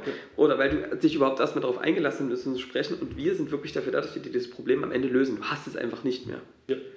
Und das ist was, wo man ne, am Anfang auch viel investiert, aber was das ist, äh, wenn du das wirklich ernst durchziehst, auch äh, super, super erfolgskritisch. Was wir dieses Jahr zum Beispiel gemacht haben, ist, wir haben eine 50, 60-seitige Broschüre rausgebracht, wo wir einfach mal unser Wissen, wie du mit unseren Produkten möglichst erfolgreich umgehen kannst, auch in der Einarbeitungsphase oder wenn du mal ein paar Jahre nichts gemacht hast beispielsweise oder wenn du mal in einer anderen Firma warst, die unsere Software nicht gehabt hast und ja. plötzlich bist du in der Firma, die das wieder hat beispielsweise, kann ja passieren. Ähm, was kannst du tun, damit du dann möglichst schnell wieder reinkommst? Welche Schulungen, in welcher Reihenfolge beispielsweise? Was kombinierst du wie? Was sind so Einstiegsszenarien? Wofür kannst du dich entscheiden? Das ist erstmal eine ganze Menge Text. Aber für uns war es einfach mal wichtig, diese Story und diesen Werdegang, den du machen kannst, um von A nach B zu kommen, mehr aufzuschreiben. Das einfach mal wirklich da zu haben, dass Leute das sich durchlesen können. Und das geben wir jetzt einfach jedem, der mit der Software arbeitet, in persönlichen Gesprächen, mhm. wenn der Vertriebler vorbeikommt oder wenn der Coach vorbeikommt oder wie auch immer, kriegen wir das in die Hand gedrückt, unsere ganzen Neukunden entsprechend auch, dass sie unabhängig von dem, was wir ihnen erzählt haben, weil wir da auch jede Menge Informationen haben und dann haben die zwei, drei Monate was anderes zu tun gehabt beispielsweise und das scheiße, wie war das eigentlich? Können sie reingucken. Mhm. Weil nicht jeder ruft dich an und sagt, ja stimmt übrigens, da war der Herr so und so oder die Frau so und so da total klasse erzählt. Ich habe da so ein kleines Stückchen leider nicht ganz mitgekriegt. Mhm. Können Sie mir genau an der Stelle mal sagen, was der nächste Punkt war? Ja, äh, so. ja, ja. Passiert jetzt nicht so oft. Ja. Passiert natürlich auch, aber ist es nicht der Regelprozess. Dann haben wir was, wo Sie nachgucken können einerseits und wir machen jetzt sehr viel mit Videos, mhm. weil wir halt an unterschiedlichen Stellen halt festgestellt haben, es gibt Leute, die lesen, es gibt Leute, die gucken Videos, es gibt Leute, die hören Podcasts und so weiter und so fort. Podcasts machen wir jetzt nicht. Ähm, Kann ja noch werden. ja, aber das ist im Endeffekt die Geschichte. Wo, wo, wo sind denn die Leute? Wo musst du die abholen? Ja. So, das ist, glaube ich, so der Kernpunkt. Mhm. Und ja, das ist aufwendig, ja. aber es lohnt sich halt. Also das Ganze kann man eigentlich beschreiben mit dem, finde ich immer sehr schönen Prinzip Nutzen vor Gewinn. Ja. Also wenn du dich erstmal darum kümmerst, dass es deiner Zielgruppe in dem Punkt besser geht, dass sie wirklich ihr Problem gelöst bekommen und du auch dein Unternehmen darauf ausrichtest und auch deinen Vertrieb dahin bringst, dass sie sagen, es geht nicht nur darum, das Zeug einfach in den Markt reinzudrücken und dann bist du immer wieder weg, sondern am Ende stehen wir dafür gerade, was wir gemacht haben und ne, es muss darum gehen, das zu lösen und dann wird auch irgendwann der Gewinn dadurch kommen für unser Unternehmen. Es gibt ja einen ganz einfachen betriebswirtschaftlichen Aspekt, der dahinter auch steht. Ähm, wenn du im Produktgeschäft bist, hast du dein Geschäft üblicherweise nicht über Neuverkauf, sondern du hast Wartungsverträge mhm. beispielsweise oder du hast monatliche Beiträge und die zahlen die Leute nur dann, wenn sie Bock drauf haben, das Ganze zu nutzen. Wenn das richtig kacke ist und kein Mensch Lust drauf hat, dann wird das schnell dazu führen, dass es aufhört. Yes. Das heißt quasi, du steuerst damit auch deine betriebswirtschaftlichen Geschichten. Mhm. Das heißt, also es macht schon verdammt viel Sinn, sich das langfristig zu überlegen, weil nur dann kommt halt die Kohle rein. Ja. ja. also das ist halt der Unterschied. Wenn du im Projekt irgendwie was verhackst und nicht irgendwie komplett verbrannt bist, kannst du zum nächsten gehen. Mhm. So, das ist bei uns ein bisschen schwieriger. Ja. Also Stefan, vielen Dank für diese Einblicke. Äh, extrem spannend, glaube ich, äh, sehr, sehr lehrreich, äh, auch wie man sich so aus dem Projekt ins Produktgeschäft vielleicht auch entwickeln kann an der Stelle wir gucken uns neben der fachlichen äh, Seite auch immer noch mal an den Unternehmer. Äh, und da wäre meine Frage, du hast natürlich als Unternehmer extrem viel zu tun. Ähm, viele Dinge äh, fließen auf dich ein. Du bist in ganz vielen äh, Gremien unterwegs, Vereinen. Du bist sehr, sehr aktiv in der Startup-Umgebung. da kannst du auch gleich mal ein paar Worte dazu sagen. Wie schaffst du es denn, klarzukommen mit dem Alltag? Also, wie, wie, wie wirst du dieser ganzen Flut an Informationen her? Hast du für dich irgendwie Routinen, Tools, die du nutzt, um das zu organisieren? Also ich glaube, zuvorderst kann ich sagen, dass ich gelernt habe, Nein zu sagen. Mhm. Ähm, das war mal ein ganz wichtiger Punkt, einfach zu sagen, was entspricht dem, was ich tun möchte, was ist meine Kernkompetenz und wo bin ich raus. Weil ähm, für mich ist dieses Thema Software ein wichtiges, also nicht deswegen, weil ich jetzt irgendwo nur technologieaffin bin, sondern ich mag einfach die Leute, die im Softwarebereich arbeiten, einerseits. Das ist ich fühle mich da zu Hause. Mhm. Das ist so in Anführungszeichen auch meine zweite Branche, in der ich halt lebe. Ähm, und ich will sehen, dass sie sich gut entwickelt. Mhm. So, und da glaube ich halt, äh, es ist halt irgendwie, ich glaube in Baden-Württemberg gibt es diesen Spruch, wenn jeder vor der eigenen Haustür kehrt, ist überall sauber. Mhm. Ähm, das ist natürlich hier im Endeffekt genauso. Das heißt also, man darf da gerne was beitragen. Und ja. ähm, für mich hilft es einfach, mir selber klar zu haben, wo will ich denn hin? Was will ich denn machen? So, ich will hier eine schöne Community haben. Ich bin jetzt seit über 18 Jahren in Dresden. Ich fühle mich hier unglaublich wohl. Ich will hier noch eine ganze Weile bleiben. Ähm, und das bedeutet für mich, dass ich einfach was tun darf. Das bedeutet nicht, dass ich mich hinsetze und nur konsumiere, das bedeutet einfach, dass ich aktiv teilnehme und dass ich das eben mitgestalte und dass ich eben mit anderen spreche, ob die das genauso sehen oder halt eben nicht. Mhm. Ja, weil nur so kann ich für mich herausfinden, ob ich gerade noch richtig bin oder eben nicht. So, und ähm, das trifft es, glaube ich, im Augenblick in politischer Hinsicht ganz gut. Man muss halt einfach mehr miteinander reden. Also nicht übereinander, sondern miteinander. Das macht schon mal sehr viel Sinn. Und dann mal zu gucken, wenn du Worte XYZ verwendest, ähm, ist es denn das Gleiche, was ich unter diesen Worten verstehe. Mhm. Da kann man, glaube ich, auch schon sehr viel im Endeffekt wegbringen im positiven Sinne. Und ähm, andererseits ist natürlich viel von dem, was ich in meiner, viel, was ich in meiner Freizeit tue, ähm, ist das, was ich im Endeffekt hier zusätzlich mache, passt natürlich zu meinem Gesamtkontext rein. Weil dieses Lernen, Verstehen, mich weiterzuentwickeln, muss ja irgendwo stattfinden. So, und da ist das Gespräch unglaublich wichtig. Ja. Das heißt, ähm, kontinuierliche Gespräche mit anderen IT-Unternehmern, Austausch darüber, ähm, klar zu sein, was will ich eigentlich. Ich finde, du hast mal, äh, du hast eine schöne Geschichte und ihr habt mal, du hast mal deine eigene Grabrede geschrieben. Erzähl mal kurz, wie, äh, wie ist das abgelaufen? Was, was hat dir das gebracht? Für mich war es, also erstmal war es eine Übung, wo ich mir gedacht habe, als der Typ, der mir gesagt hat, hier mach das mal, habe ich gesagt, ach komm, was soll das Ganz ehrlich, ähm, kennt man ja jetzt irgendwie. Ja. So, ich habe mich aber darauf eingelassen und habe das mal versucht und habe mir dann gedacht, oh verdammt, ähm, keine Ahnung. Ne? Also man hat schon ein paar Sachen präsent, die man vielleicht gemacht haben will und so weiter und so fort, aber so das große Ganze war mir irgendwie so, äh, pff, hm, ja, sollte ich vielleicht mal drüber nachdenken. Ähm, und für mich hat es ähm, die, diese Endlichkeit nochmal in den Vordergrund gebracht. Ich bin nicht unendlich auf dieser Welt.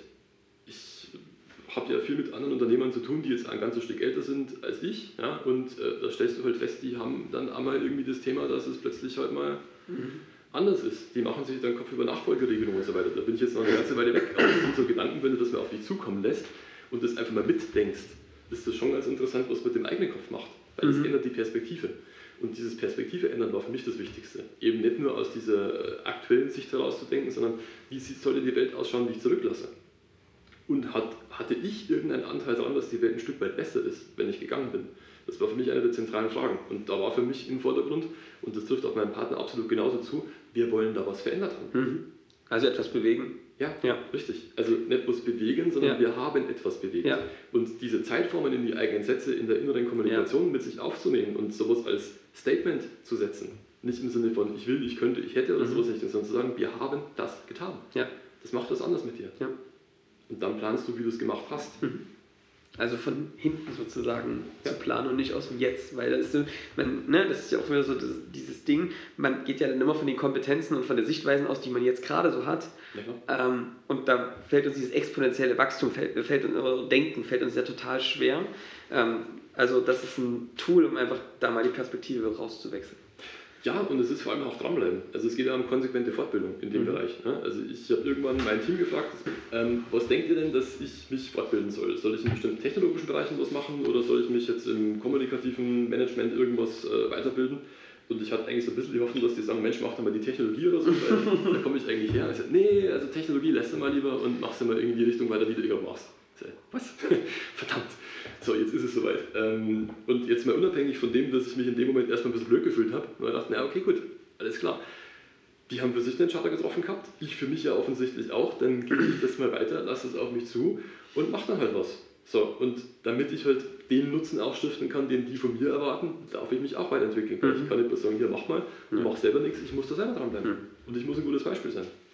Ja, also, Ob ich da jetzt jeden Moment Bock drauf habe oder nicht, ist mir ein anderes Thema. Ne? Also das ist sicherlich ab und zu anstrengend für mich, wenn wir so, ach, eigentlich würde ich mich jetzt gerne mal hinsetzen und die Wand anstarren. Ja, kann auch passieren, aber trotzdem bleibst du immer dran und machst es. Und du bist halt Unternehmer und damit ist es ja auch, ne, weil ihr die Strategie zusammen macht und auch das ja maßgeblich trotzdem im Kopf passiert, ja, im ersten Schritt, ist es halt schon so, je weiter du persönlich entwickelt bist und sozusagen weiter denkst, desto weiter wird sich auch dein Unternehmen entwickeln. Ja, und das ist halt dann Unternehmeraufgabe, da auch ganz vorne sozusagen für sich zu sein. Ne? Klar. Ja. Ähm, jetzt bist du im Startup-Umfeld unterwegs. Erzähl mal kurz, was ist denn so deine Idee? Warum engagierst du dich da so immens? Was, äh, was macht ihr da? Es gibt verschiedene Gründe. Also das eine ist, ich habe halt selber miterlebt, was passiert, wenn du eben was startest. Also ich habe auch in mehreren Firmen mal schon die Finger drin gehabt. Ähm, mal mehr, mal weniger erfolgreich. Mhm. Und ähm, das Thema ist, was du feststellst, ist, es gibt halt Leute, die helfen dir, die unterstützen dich. Ja. Und das ist eine unglaublich angenehme Erfahrung. Und wenn du das ein paar Mal in deinem Leben erreicht hast, ist es einfach an der Zeit, auch selber was weiterzugeben. Und das war sowohl für meinen Partner als auch für mich dann das Thema gesagt haben, wie können wir jetzt irgendwas Sinnvolles weitergeben? Mhm. Für uns war das Thema Mentoring äh, im Vordergrund, ohne dass wir den Begriff damals auf der Liste hatten. Wir wollten einfach unsere Erfahrung weitergeben. Wir wollten jetzt nicht irgendwie äh, Zeit investieren und sagen, wir machen jetzt zusätzlich Coachings oder irgendwas, sondern wir wollten einfach mal sagen, Gibt es denn jemanden, der von dem profitieren kann, was wir können? Ja. Und können wir das auf eine einfache, strukturierte Art und Weise weitergeben, dass das halt für alle Beteiligten funktioniert? Das haben wir in verschiedener Hinsicht getestet, das hat ganz gut funktioniert. Also hat sich das Stück für Stück eben weiterentwickelt. So, und jetzt im Augenblick ist es so, ähm, FutureSax ähm, hat dort eine schöne Möglichkeit geschaffen, um halt den Austausch auch zwischen Unternehmen, Unternehmern und Unternehmerinnen äh, zu organisieren in so einem Mentoring-Prozess. Das gibt das sächsische Mentoring-Netzwerk. Mhm. Dort ist eine Truppe von Leuten aktiv, die das Ganze mit sehr viel Herzblut ähm, auch vorantreibt und das eigene Netzwerk auch hier was mit einbringt. Und ich habe die äh, Chance in Dresden heute da ein bisschen auch mitzumachen. Äh, und ähm, ich versuche dort halt auch einfach dann jetzt Nutzen zu stiften, nicht nur in dem wieder Skalierungsgedanke, ich mache alles, sondern im Sinne von, wie kannst du eben Leute vermitteln, die Lust darauf haben, dass die andere Leute kommen, die gerne davon profitieren würden. Mhm. Weil damit hast du auch die Möglichkeit, halt wieder die Community zu entwickeln und es ist eine schöne Plattform und es ist ein schöner Gedanke, dass dort halt sich positiv der Staat äh, dann auch einen Kopf macht, wie er damit machen kann mhm. und uns die Möglichkeit gibt, attraktiv zu werden. Ja, also das freut mich persönlich sehr, das ist halt auch was, was zur Gesellschaft gehört und es gibt halt verschiedene Ebenen. Es gibt die Leute, die äh, sich jetzt äh, engagieren im sozialen Umfeld, dann gibt es halt diese Geschichten. Und ich glaube, wenn du halt jeweils das tust, was du am besten kannst und versuchst es halt entsprechend einzubringen, dann hast du eine Chance, was zu bewirken. So. deswegen mache ich das. Und wenn man jetzt Bock hat, da zu unterstützen oder sich das mal anzuschauen, kann man auf wahrscheinlich die Seite gehen? Oder wo ja, klar, einfach äh, futuresax.de und mhm. einmal sächsisches Mentoring-Netzwerk beispielsweise. Ähm, das ist die eine Variante. Die andere Variante ist natürlich der Silicon Saxony. Mhm. Ähm, der hat den Arbeitskreis Software beispielsweise. Ähm, und der Arbeitskreis Software kümmert sich äh, auch darum, halt mal zu denken, wie können wir jetzt die Softwarebranche hier am Standort sinnvoll weiterentwickeln, wie können wir zu einem Austausch untereinander, also was wir hier machen, ist ja mhm. alles in das Austausch, äh, miteinander reden, organisiertes Miteinander reden, Wissensaustausch, uns selber voranbringen, gegenseitig, das sind die Themen, die dort auch stattfinden und das zählt für mich wieder auch dazu, was ist meine Aufgabe als Unternehmer. Insofern ist es für mich die Klammer. Also ich habe natürlich jetzt auch persönlich Spaß dran, das steht natürlich auch da äh, nicht unerheblich mit im Raum. Aber es bringt mich in dem, was ich grundsätzlich vorhabe, weiter. Und insofern ist dieses Engagement für mich eine gute Möglichkeit, meine ganzen Sachen zusammenzubringen. Und auch wenn das manchmal ein bisschen viel wirkt, es ist gar nicht so viel, es ist halt nur gezielt. Ne? Ja. Also ich bin halt an den Punkten aktiv, wo ich glaube, dass ich was tun kann, wo ich nützlich bin. Und an den Stellen, wo ich glaube, dass ich jetzt nicht unbedingt irgendwie was beitragen kann, jetzt nur damit ich dabei bin, das mache ich nicht. Also, das kann ich nur unterstreichen. Unsere ganz klare Empfehlung, wenn ihr, ob ihr jetzt äh, in Dresden oder wo, in einem anderen ähm, Stadt sitzt, ähm, es gibt überall diese regionalen Cluster, ähm, geht da hin. Es gibt meistens so eine Arbeitskreise-Software, ich kann Silicon Saxony da nur empfehlen einfach um sich als Unternehmer auszutauschen. Da geht es ja zum Teil gar nicht so um tiefste technische Themen, mhm. sondern da geht es wirklich darum, wie kriege ich als IT-Unternehmer mein Unternehmen voran, ja? in den verschiedensten Aspekten, Recruiting, Strategie und so weiter. Also äh, absolute Empfehlung, da der Austausch und das persönliche Wachstum als Unternehmer.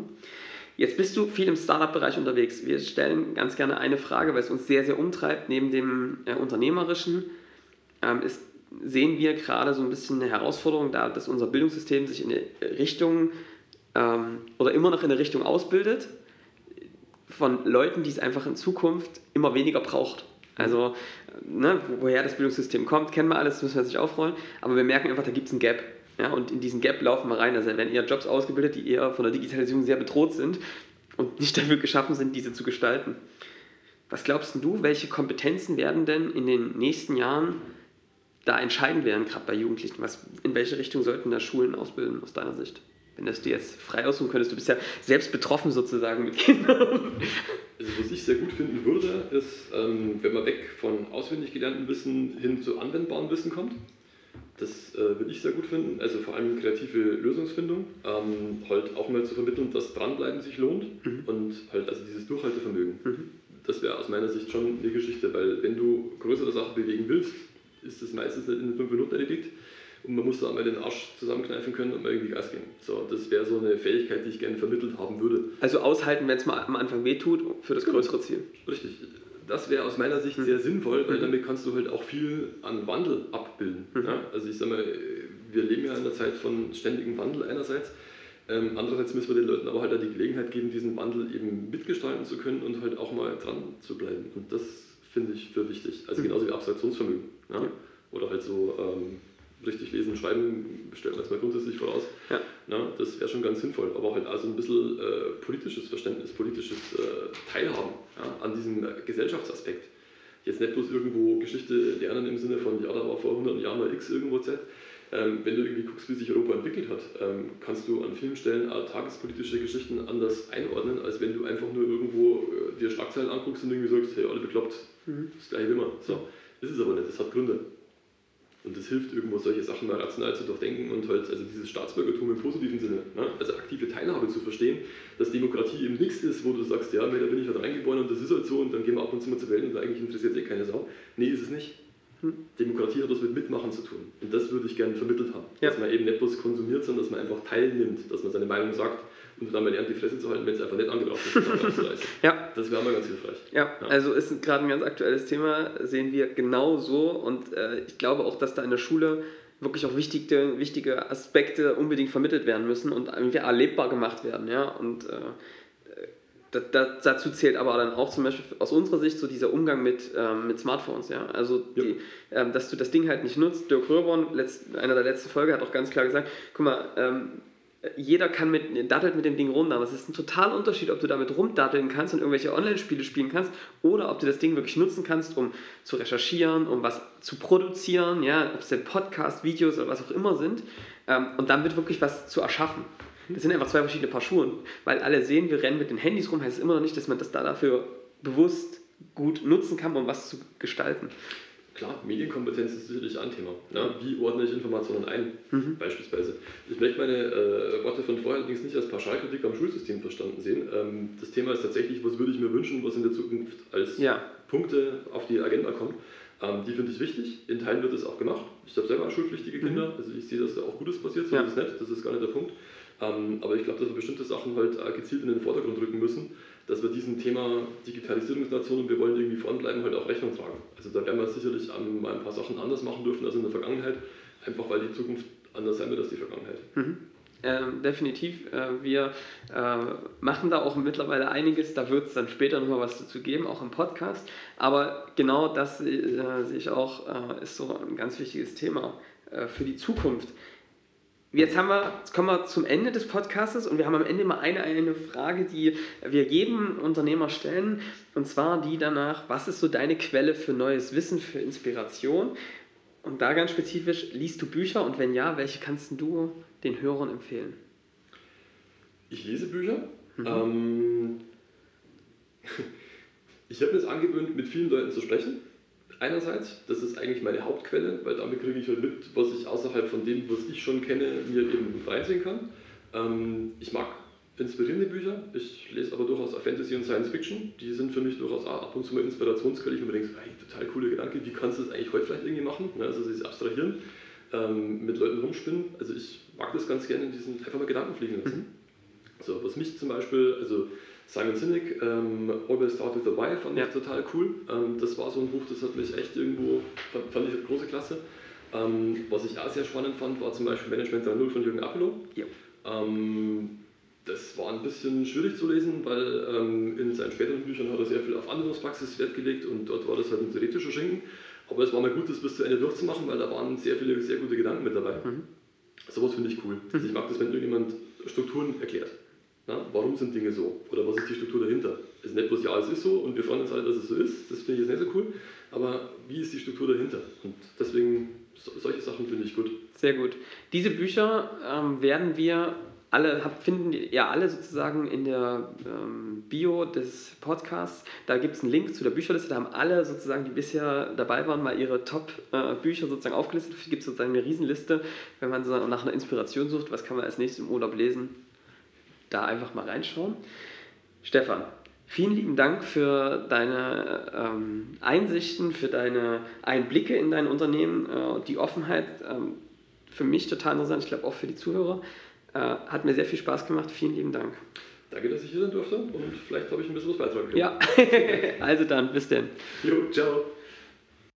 Hey, ich bin's nochmal, Johannes. Ich hoffe, dir hat die Folge gefallen und du hast wertvolles Wissen für dich mit herausnehmen können. Es sollen noch mehr Leute von dem Wissen, den Erfahrungen, den Geschichten dieser IT-Unternehmer und IT-Unternehmerinnen profitieren. Und deswegen würden wir uns freuen, wenn du die Folge auf den sozialen Medien, das heißt auf LinkedIn, auf Xing teilst, ihn gerne in iTunes mit 5 Sternen bewertest und abonnierst oder einfach twitterst darüber. Wie hat es dir gefallen? Ähm, mit dem Hashtag A1D2. Ich wünsche dir jetzt einen wunderschönen und erfolgreichen Tag und freue mich auf die nächste Folge gemeinsam mit dir. Bis dahin.